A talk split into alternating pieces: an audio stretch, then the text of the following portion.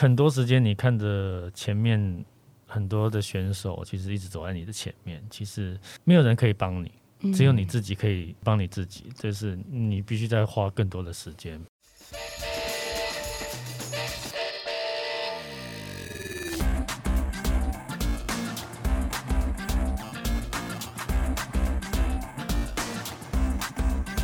迎大家来到运动人的 Pancake。今天在我们 Pancake 练功房里面，有我主持人 Windy，还有一位快要发狂的球迷老吴。老吴，老吴，老吴，老吴，身为一个资深的爪爪，不离不弃是我兄弟。对，我从他还是兄弟相的时候，到现在都是还是兄弟相，还是会已经变中性了。对对，但是最近比较少看比赛，但是有一些消息真的是，你就算不看比赛，你也很难错过这一位球星。嗯，因为他从我们以前还在关注比赛的时候，他就发光发热。然后最近他等于就是一个经历一个谷底翻身的过程啊。嗯，我觉得他的故事其实不要说是爪爪，不要说是这个兄弟迷。光是其他的呃，不管是运动人也好，或者是说其他队的球迷来看，也会觉得非常的激励。就算不是棒球迷，你也觉得这故事实在是太对对太酷了。所以我今天让你坐在海景第一排，让你坐在来宾的旁边，对，有点差。你是不是不敢直视他？对，不敢直视他，就有点近乡情怯。欢迎我们今天来宾关大元，欢迎，Hello，各位听众，大家好，我是关大元。大元其实呃，现在啊，刚好呃，最近有一本新书，就是我们刚刚讲到说。就算你不是兄弟迷，或者是你不是直棒迷的话，你可能也会对他的故事觉得很激励人心。在这本新书里面，事实上呢，有写了大元他从小到大的人生经历，还有在直棒里面发展的呃，算是过程。你不看棒球的话，你现在点开博客来，还在畅销排行榜上面。对对对，所以其实前阵子还卖赢林依晨那本 书，你真的是你真的是爪爪哎，你好注意哦，球球迷，你每天上去呐喊，想说打败林依晨，打败林依晨这样子。冲一下榜单呢？在你们爪爪的眼里面，你们觉得大元是什么样的一个球员呢？应该是这么说啦。关大元刚加入职棒的时候，大概是二零一一年的时候。那时候其实兄弟象本来就，哎，兄弟象本来一直就是强队了，在我心中。不期不待是我陈太。在我心，你神什么年代啊？太早了吧？嗯，对。但是关大元那时候上来就是。很明显的就是他第一、第二个球季，马上就会发现他转运手的功程。你为什么要叫关大人转运手？就是你每当你落后啊、平手啊，然后比赛陷入僵局啊，嗯，那关大人上来，他就可以 hold 住对手的攻势之外，嗯，只要他一上来，就是我方的攻势也会。攻势号角就响起了，嗯，所以他会成为转运手，也是因为他中继投手，他第一年、第二年就可以拿十场、十一场的胜投，是有多么的不容易。所以你的意思是说，关大元对于你们爪爪来讲，他不只是一个优秀的球员，也不只是反攻希望的代表，也不只是偶像，他是幸运物，是不是？一方面是幸运物，因为你会觉得啊。大运上来那就安心了，安心了。球团幸运物，但是球团幸运物其实也有历经一些低潮。我觉得，与其去讲一个球员他的辉煌时期，如果是可以在辉煌时期当中，呃，落下再起来，这个过程其实。会是运动人更值得珍惜和分享的部分，因为大元他在二零二一年的时候，其实等于是拿到东山再起奖。这中间在这之前，其实历经了蛮多比较低潮的部分，对不对？你觉得在二零二一年获得东山再起奖，这对你来说是什么样的意义？在你加入职棒十一年后，在生涯里面十一年，呃，前中后段都有呃特定的，算是代表。以那时间上的过程跟那个意义的奖项嘛，就是新新人王跟终极王。那呃，我觉得最难得的是，刚好我拿了两个，可能毕生就只能拿过一次的奖项。真的，对，新人奖也是一辈子只能拿一次。对，东山再起奖，你没有道理再掉下去再拿一次吧？应该还要在十一年之 后。再十一 年，哦，这个奖比新人奖还难拿，超难拿，好不好？对，那对我来说，当然是。呃，你势必就是一个谷底反弹的一个时间点嘛。那呃，我觉得再来就是最特别的，应该就是这个这个记录啦，就是在推升这个联盟的这个记录，对我来说是呃意外的收获。那跟这个奖项是一样的，所以再来就是难得在这样子的疫情的关系，那还有刚好去年又有奥运嘛，嗯，我觉得所有的时间点都在这个在二零二一。发生，嗯，我觉得是一个很值得、很特别的一个年份，而且很值得纪念嗯，这样子对。其实我觉得东山再起这件事情，它真正重要的不是再起，而是你怎么度过那个再起之前。因为那个心态，尤其我想说，东山再起这个奖项啊，拿到了到底是要开心还是不开心？因为拿到东山再起，就表示你曾经低落了。你曾经低落，就是说这个奖项它好吊诡哟。你要先承认你自己是的，你才会再 up 起来。那包括呃，如果大家不是直棒迷，如果是比较耐力型运动，也都会历经例如受伤，或者是我们自己常常呃可能、低潮等等之类。就是这个过程，在再起之前的那个过程，你是怎么去看？待跟怎么调整，还有你，我相信你绝对不会是说哦，我今年再站出来是为了要拿东山再起这个奖，就是说在站出来的时候是就只想要一局一局的投好这种心态吗？呃，应该说，在过去的那一段成绩的一段时间，其实是不被关注的。那我们必须要直接说，职业选手非常需要呃被高关注的，甚至呃你会期待那个就是你的舞台嘛？那你必须要再站起来。那那一段时间，其实呃有很长一段时间是。其实现在选手蛮多的，因为都可能六十六十位甚至到七十位。嗯，那每年都会有新血加入这样子。那呃那一段时间，其实你在跟这么多年轻的好手在竞争的状态下，呃，我们必须说，毕竟我们还是选手哦，我们能做的东西真的是自己能够掌控的部分。那另外一个不可控的时候，有时候是教练的选择嘛。嗯。那在这不可控的因素里面，那我们当然再再去排除自己受伤的部分。嗯。那在还有竞争力的状态下，不可控的部分是教练的选择。嗯。那如何在教练的眼中跟心里，呃，记上一笔，甚至有在呃他的记忆里面有一个位置，我觉得这是很重要的嘛。那再就是在不可控的状态下，我想我不会再去多做。这些不可控因素的的努力，但是我只能把我可控的因素呃做到最好。我觉得这点蛮难的，因为比如说我们讲马拉松或者是铁人三项，我跟老吴都喜欢玩铁人三项，就是这个我们个人的运动，我不需要去。面对那个所谓的不可控因素，就是说我知道我自己在调整，我调整好。但是今天大元刚刚讲这个不可控因素，你怎么能说？哎，我不要，我先把那个放掉。你都不会想要去跑到教练面前说：“哎，教练你看我，教练看我，看我。”而且 职业选手有多竞争？你除了要跟其他队伍竞争之外，等于是你还要跟本队的其他选手竞争上场的机会。对啊，你都不会想说你要去展现给教练看，说教练。我准备好了，I'm ready，这样子不需要去争取吗？呃，应该是说，当我们在公平竞争状态下，教练其实都在关注每一位选手。嗯，对，那呃，教练其实自己心里会有一个选择跟有一个底嘛。那呃，甚至是在呃教练名单里面，他一定会有他呃在整体战力的规划。他有他在打电动的那个，对，原本就有一个 雏形在，所以甚至你在在竞争的状态下。因为很多不可控的啊，就可能又受伤啊，或者是什么，呃，各种状况可能都有，所以我不需要再浪费太多的时间去做一些我可能没有办法用我自己力量可以改变的事情。嗯，那我只能去专注、专心去做好我可以控制的事情。其实这样子就够了。嗯，那剩下的应该是说再去规划，好好的用力的规划，然后去执行短中长期的一些目标。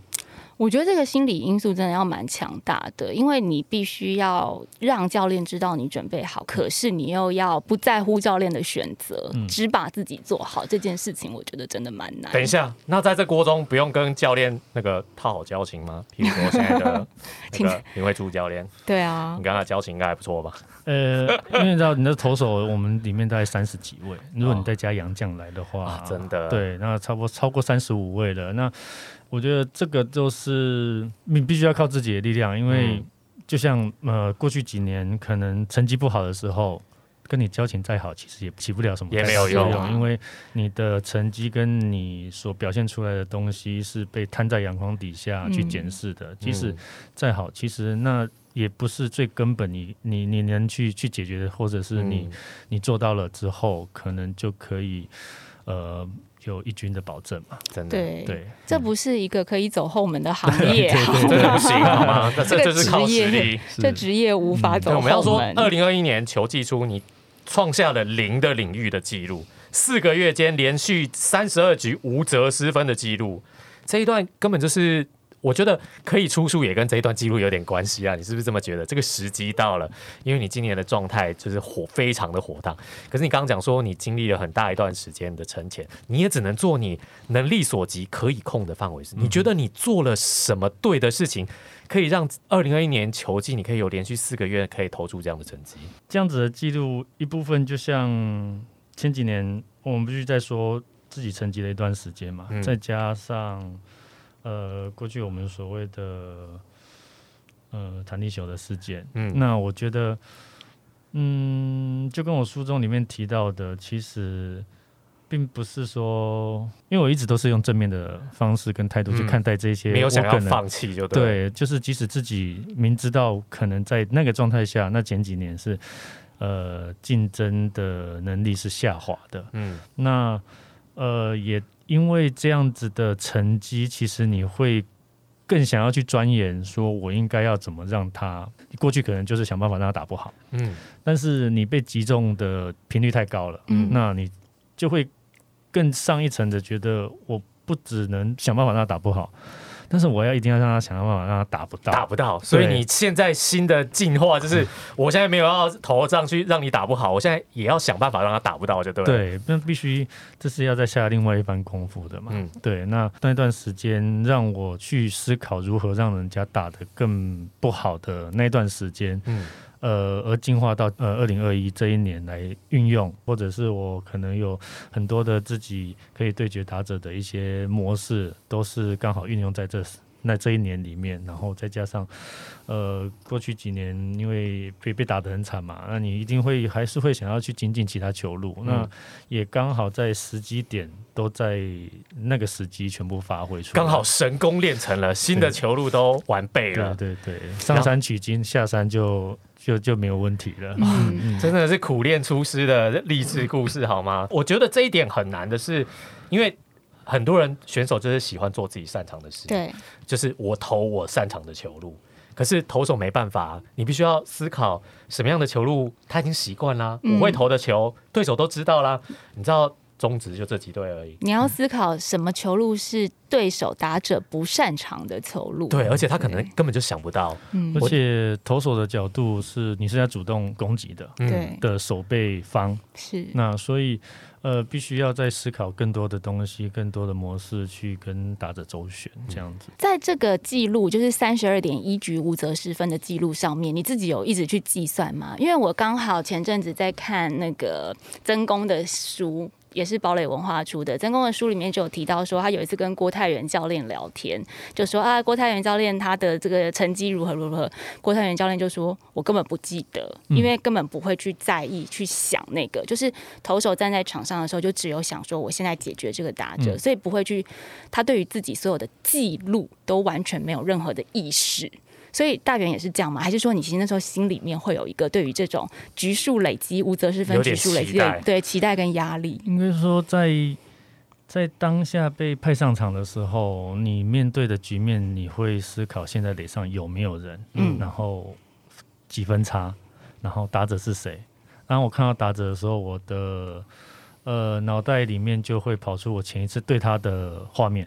哇，好酷哦！是那个资料库搜寻像一个就会跑出 LED，是不是？因为很快啊，因为可能上个礼拜或者前天才才对。因为经常遇到，对对对，就这些人而已。所以很长在那个时间，如果你上场的频率是是比较高的，嗯，这个时候有时候我其实不太会去看数据，嗯，因为。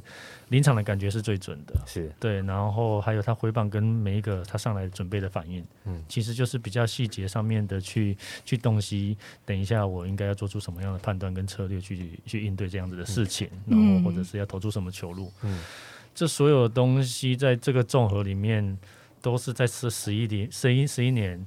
的球技，算是前前十年的球技啦，甚至是成绩的那段时间，一起去思考的，一直去思考，跟呃是在脑袋里面去做意向训练的一部分，然后拿出到场上去使用，这样子，所以我就会有反复一直不同的画面一直出现。嗯，对，所以根本没有空思考记录的问题。对啊，所以就像郭泰元教练说的，也就比较优秀的球员，其实不会，那是记录组的事，不关我的事。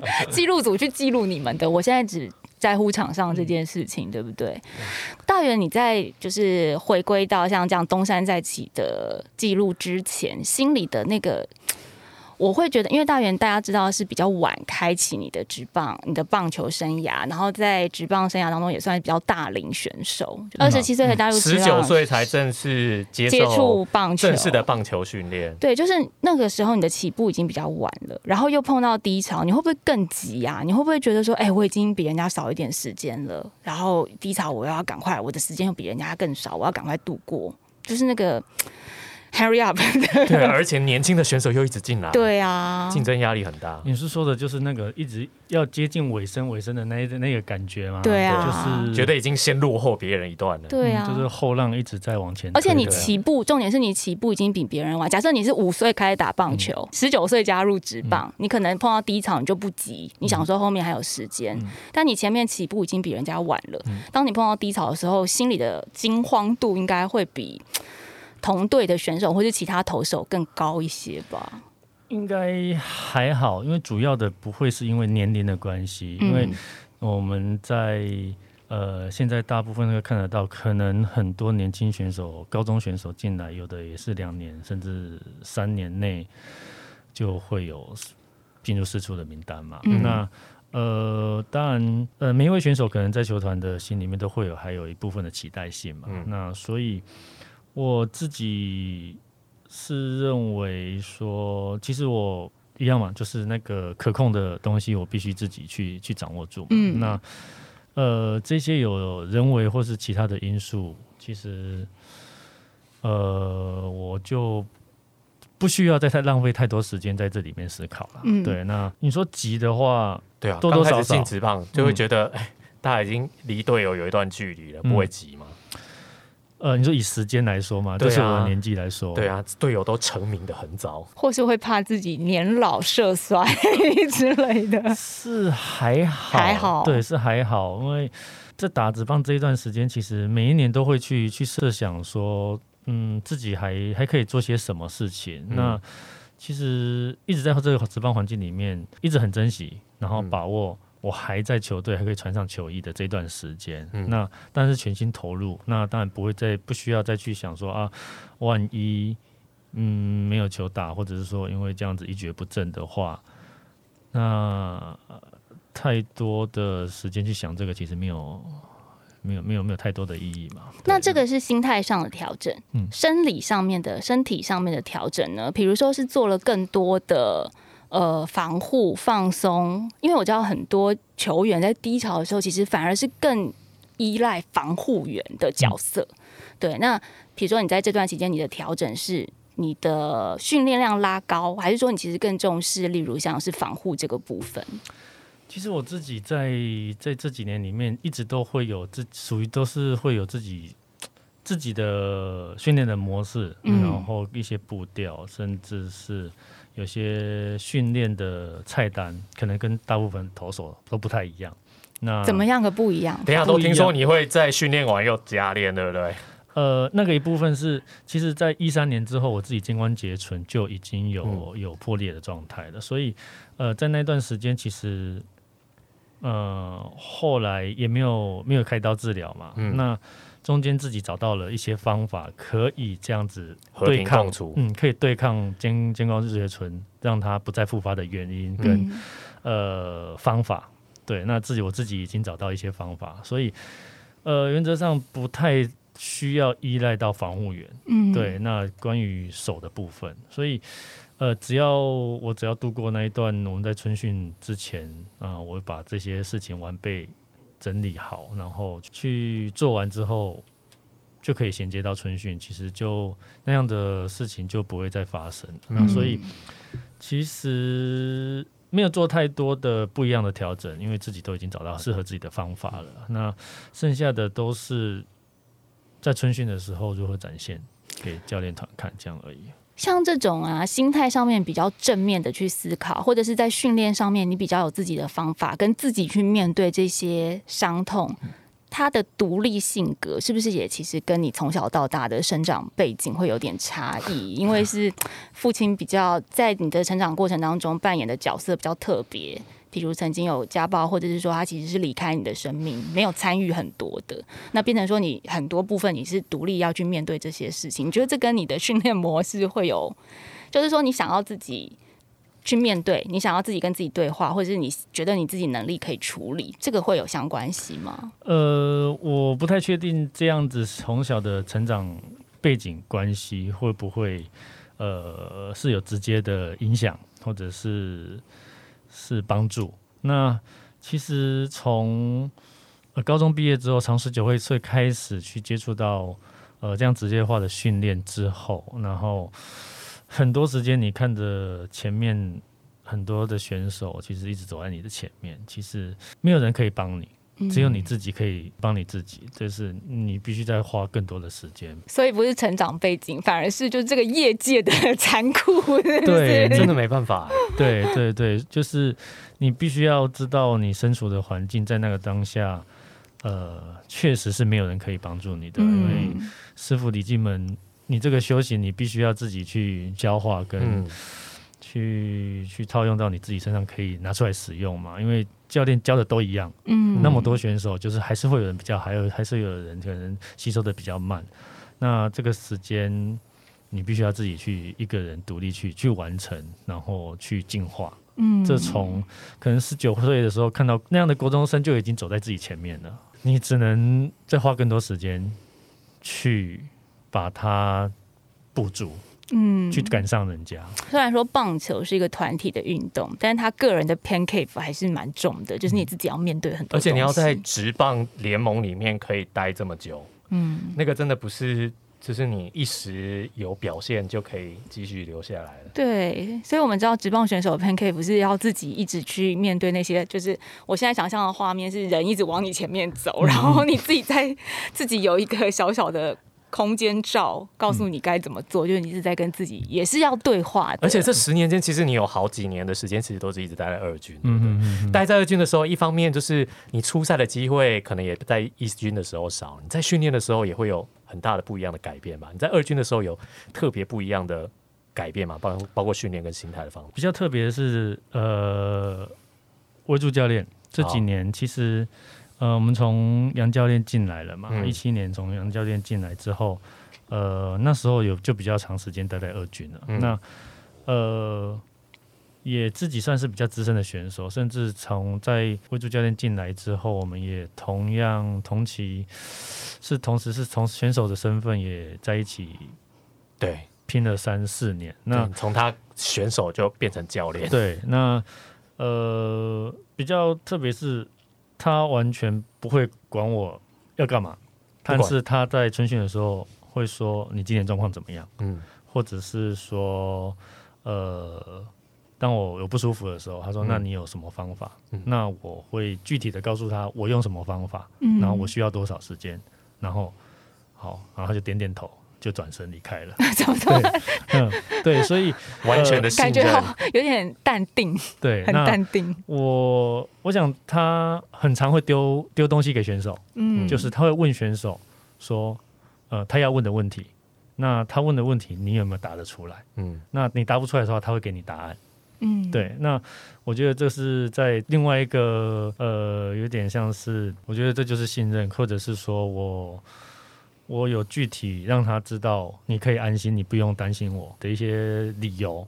那呃，我想这就是我们自己的默契嘛。我觉得是一个很棒的老师，哎，嗯，因为你想想看，很多老师都是直接告诉你该怎么做，嗯，可是其实教练他是先问你，你觉得怎么样？嗯，你申论题，你先说说。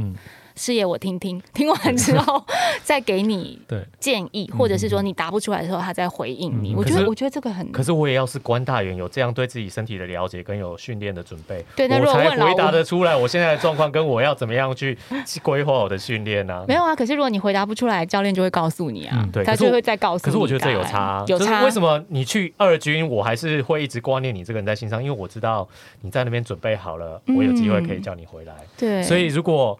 你没有这样的表现，我觉得在教练他的心里面，他也会没有办法安心的等待你的归来。嗯所以我觉得他在教练团里面已经建立了这样的形象。嗯所以就是你去二军 OK 没关系，你调整好，我们随时可以找回来的选手。对，所以其实大元刚刚前面讲说，他没有刻意去讨好教练或是什么，但他讨好教练的方式就是让教练知道我可以 take care 我自己，让他安心。对让他知道你的状况。啊，原来直棒的后门是这样走的，这也不是一个后门，这等于就是像你在公司里面是这样啊，你嗯老板要知道你的状况，老板知道哦，我需要帮助你的时候，你要告诉我。然后如果我知道你现在状况 OK，那你就在那边好好的做你的事。这不是后门，这是一个正大光明的传送门，传送我的这是建立那个教练跟选手之间的信任。也是必要的、啊，因为他必须要掌握他可能手上有六十几位选手的每一个人的状况，那我才能在这一百二十场里面，然后很精准的知道说，当谁受伤的时候，我要叫谁嘛，嗯或者甚至说什么时候我应该找谁代打或者上去投球嘛。嗯，对，我觉得这就是总教练必须要知道的，甚至每一个细节他的心思必须要有的。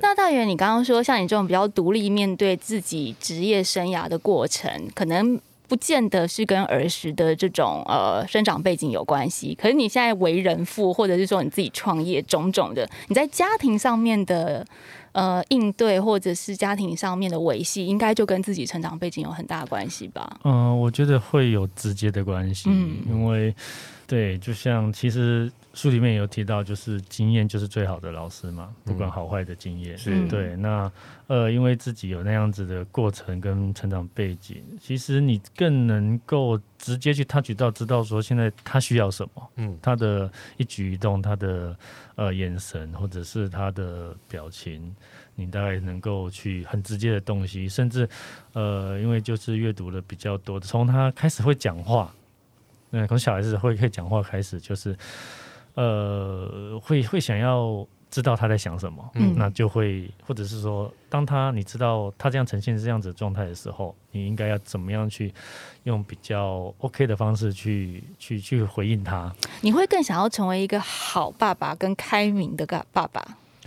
呃，我觉得这是必要的啦，嗯因为嗯、我觉得好爸爸真的不好，本来就不好当，真的啊，父母都不好当。甚至好爸爸没有一定的标准。嗯，那再来就是我尝试我们长时间不在家嘛，嗯。那你说如果在一军的话，可能有半年都不在家，如果一三百六十天来计算的话，可能半年都不在家。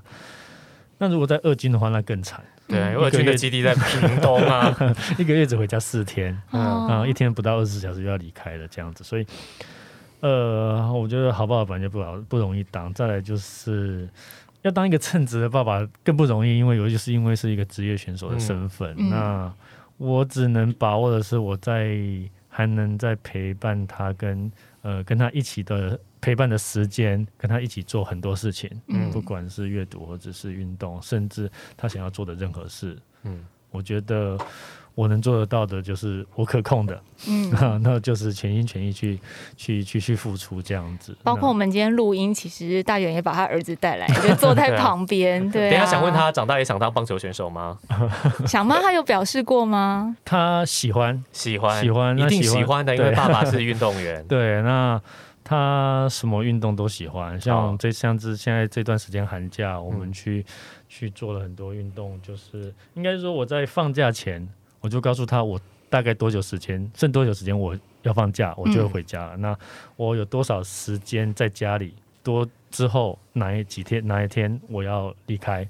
对，所以我有明确的告诉他我的 schedule，嗯甚至呃，我们放了呃将近两个月的假，那我在家的时间，我还会提醒他说，我剩两个礼拜的时间在家，嗯。那他有心理准备，说我可能我要开始工作了。你们好像老板跟秘书，对，我觉得这是这是我们必须要培养之间的一个默契，甚至是一个信任感，然后或者是一个呃依附的关系。呃，在这样子，我觉得在这个状态下，我对他也是一个尊重。嗯。对，那呃，长时间不在家嘛，那所以，嗯，这这一段时间，其实我们从事了很多运动，是甚至我要求他，你规划，你希望我陪你做些什么事情。嗯，对，那我觉得他会有必须要慢慢成长的嘛，那需要有一些比较自独立的想法。嗯那希望他可以自己决定。对对对，那嗯我觉得这个是一个开放的的的态度，去让他去选择你想要做什么。那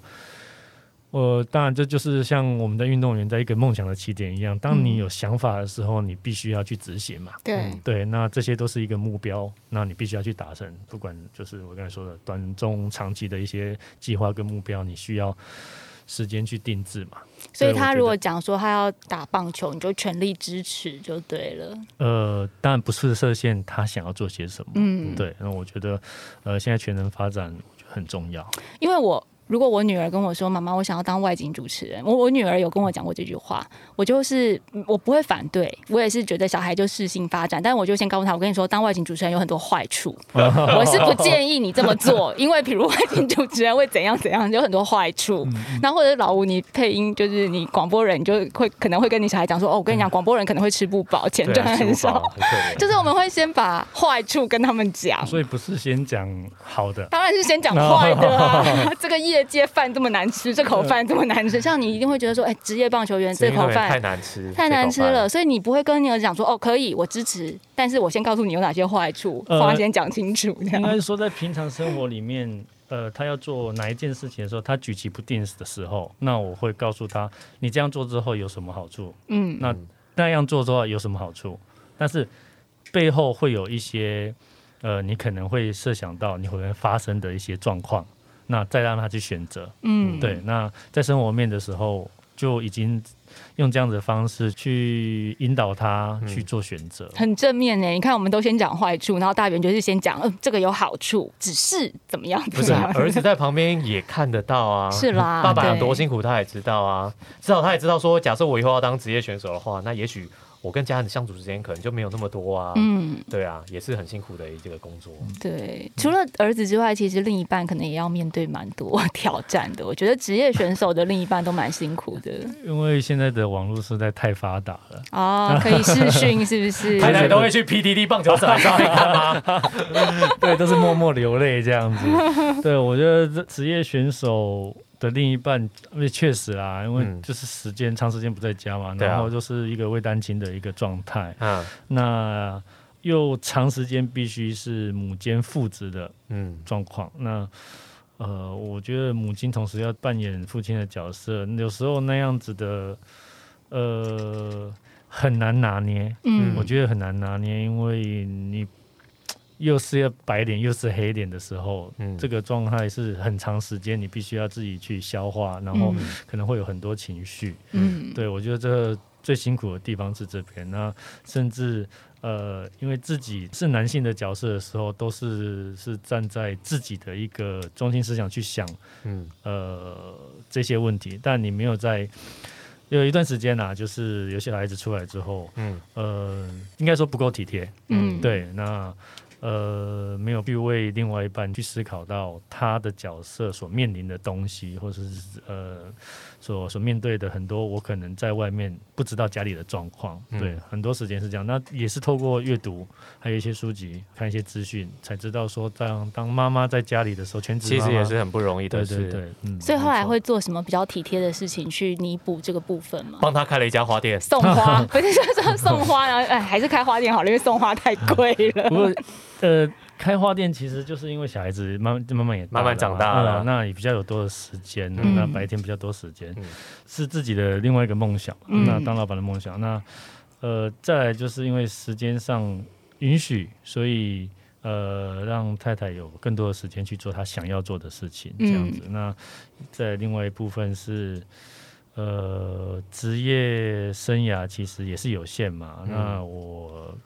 嗯，有预做打算，在每一个触角都是尽尽力的去尝试啊。那呃，不局限自己能做些什么。对，又是花店老板，现在又是畅销作家，对啊，蛮斜杠了。对，那再就是加上这一次出的这本书的内容，其实呃触及蛮多面向的。嗯，那这本书出来之后，完整体那我在看完之后，其实呃更能直接的去感受到，其实我能做的事情好像。更多了，嗯，对，不只是棒球运动这一块，然后很多我可以去直接面对的一些话题，嗯。嗯，对，比较就是家庭面的啊，那单亲家暴或者是任何呃，我可以可以做的事情好像更多了，嗯，对，我其实觉得运动人哦斜杠。是一件蛮重要的事情，因为有时候斜杠它也许是在你的思考，或者是说是在你的通盘策略，不管哈，你是比如说现在当老板经营，其实。球赛有时候也是一种经营嘛，或者是说哦，你老板你可能要通盘考虑比较大范围的东西，你的远见也许会变得不一样，你的思考模式会变得不一样。所以我常常觉得，优秀的运动人他其实如果斜杠去做一些其他的事情的话，其实对运动本身这件事情，比你闷着头一直训练一直训练会更有帮助。包括写书，因为写作的过程它是很细腻的，然后你要重新审视自己整个人的状态，或者是说这些你历经的事情、生命的经历，我相信他也会在你面对自己在。球场上的表现的时候，他其实是加分的，是加成的。因为当然，也就是因为小孩子出来之后，阅读了很多相关的家庭跟亲子的书籍嘛，嗯，那当然会有更多的思考面向。那在这里面所呃内化跟发酵的东西，我觉得在这一段时间，小孩子长大这段时间，我从阅读里面去发现我呃好像很多东西思维啊，或者是。呃，在思考思路，我想都有很大的转变。嗯，对，那就会更，我觉得我自己因为小孩子关系，更愿意去接受很多新的尝试，更多新的事物。所以，呃，当每一次尝试的时候，都会有不同的回馈的时候，我觉得都很多的吸收到很多东西。对，那。呃，我觉得对我未来的发展跟未来想要做的事情，我觉得很多我就不再设限很多我能做的事情。嗯，等一下，你刚刚已经斜杠那么多，我们必须要站在球迷的心态，要把话题拉回来。你已经留了这么多后路，但是你现在分明才东山再起啊！你应该对于球员这个身份，应该还是有相当的执着吧？我一点都没有感觉到。你加入职棒十年，有任何想要退休的意思？至少现在，因为这件事情是我喜欢的嘛，嗯，那这件事情不会改变。那再来就是我尽全力去做好它嘛。那其他的时间点，呃，会有什么样的变化？只要球团有给我机会，其实意念跟初心一直都在，嗯，所以呃，这些东西球迷。不用太过于担心，球迷放心，放宽心。对对，我们怕没有人东安待起，然后隔年就说我要退休，不是因为最近 其实兄弟象就是走了蛮多人的，大家会有点担心，你知道，不管是离队还是退休的这样。嗯，对，我们对于老将都有特别的敏感，也是有特别的感情啊，对，特别的感情啊，对对对。嗯，大元的新书在各大网络平台还有书店呢，目前都可以。买得到，那我觉得这本书其实它讲的不只是一个直棒的故事，它讲的是一个生命的故事。因为大元的生命经历其实真的是我自己是觉得蛮起伏，可以拍成电影，很多不一样的高潮迭起，好像我们如果你是一般人顺顺的在走人生的话，不太会面临到的事情。但它也是一个很真实的运动人呈现，因为那样所以这样淬炼成现在的关大元。对，我觉得里面不只是他关于棒球的故事，后面还有很大一个部分是关大元。写了很多关于他家庭的故事，包括你老婆啊、你小孩的故事。我觉得这部分就是针对一个你已经作为一个妈妈的角色来看，应该看那个部分就更有感觉了。对啊，就是会觉得说，哦，我们看到球场上的这个样子，跟球场下的这个样子，其实好像差蛮多的。对，差蛮多。转运手在家里面就是不一样的角色。对啊，就是这也是大家可以去发掘一下，说有一些。淬炼它其实是环环相扣、息息相关的，因为你有那些温柔的部分，所以你其实更能够去坚毅的面对你所要面临的挑战，或者是一切你在职业上面的考验。今天非常谢谢大元来跟我们分享，也谢谢大元的儿子陪伴我们度过这一段漫长的录音时间。谢谢你哦，期待你以后也可以站上投手丘。对，不是，人家搞我是打者啊，你干嘛这样？投手也是比较帅啊，镜头比较多。我跟你讲，投手镜头比较多，是真的啦。对，但是投手压力比较大，压力太大。又在跟他分析这样子，谢谢大元来，谢谢，谢谢大家收听。希望你新书大卖，然后接下来的成绩也都非常的稳定，并且节节高升。谢谢，拜拜，拜拜。